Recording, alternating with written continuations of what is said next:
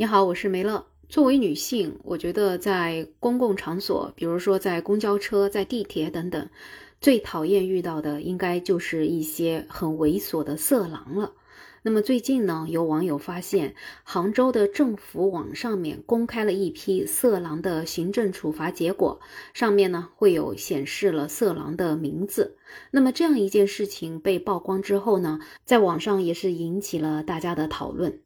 在很多人拍手叫好的时候，也会出现不同的声音。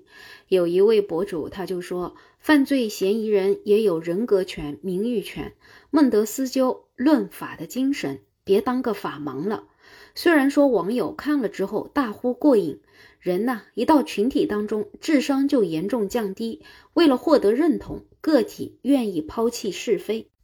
这位博主讲的是挺文绉绉的，但大概的意思呢，其实也就是说不应该随意公布犯罪嫌疑人的姓名。对此，也有网友评论啊，说中国啊挺有意思的，总有人迫不及待的跳出来指责网友不懂法的精神。别说照片了，他们连名字都反对公开，还动不动就跟你讲孟德斯鸠。其实怎么就不合适公开了呢？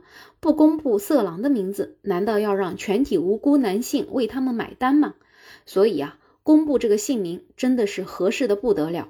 你想当色狼，那你就得考虑后果。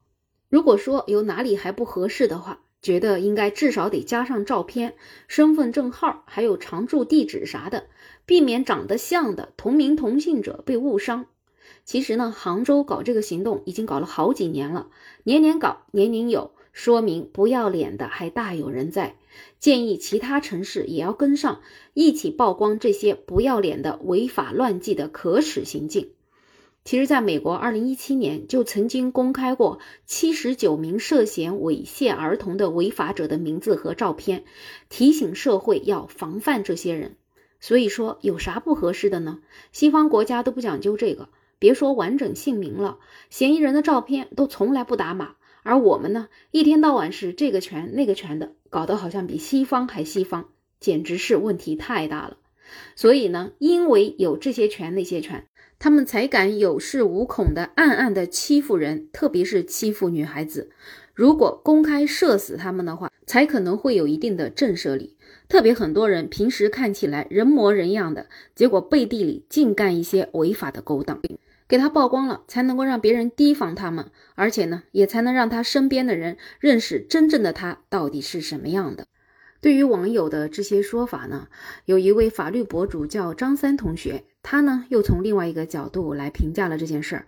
他说，关于网友的希望，有些地方已经实行了，就比如说公布色狼的姓名。那么民众呢对违法犯罪愤怒的情绪是可以理解的。但是从法治的角度，这是一个非常危险的信号。一个热搜就揭露了现状。那我们再从另外一个角度看看其他的律师是怎么说的。河南泽锦律师事务所主任付建告诉红星新闻的记者，他说，在本次事件里面，政府网站公示行政处罚的结果是为了以儆效尤。如果完全隐藏行为人的身份信息，则无法起到警示作用，不能达到震慑的效果。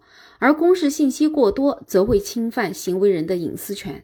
因此呢，政府网站公开的处理结果只是公示了被处罚人的姓名，没有其他的身份信息。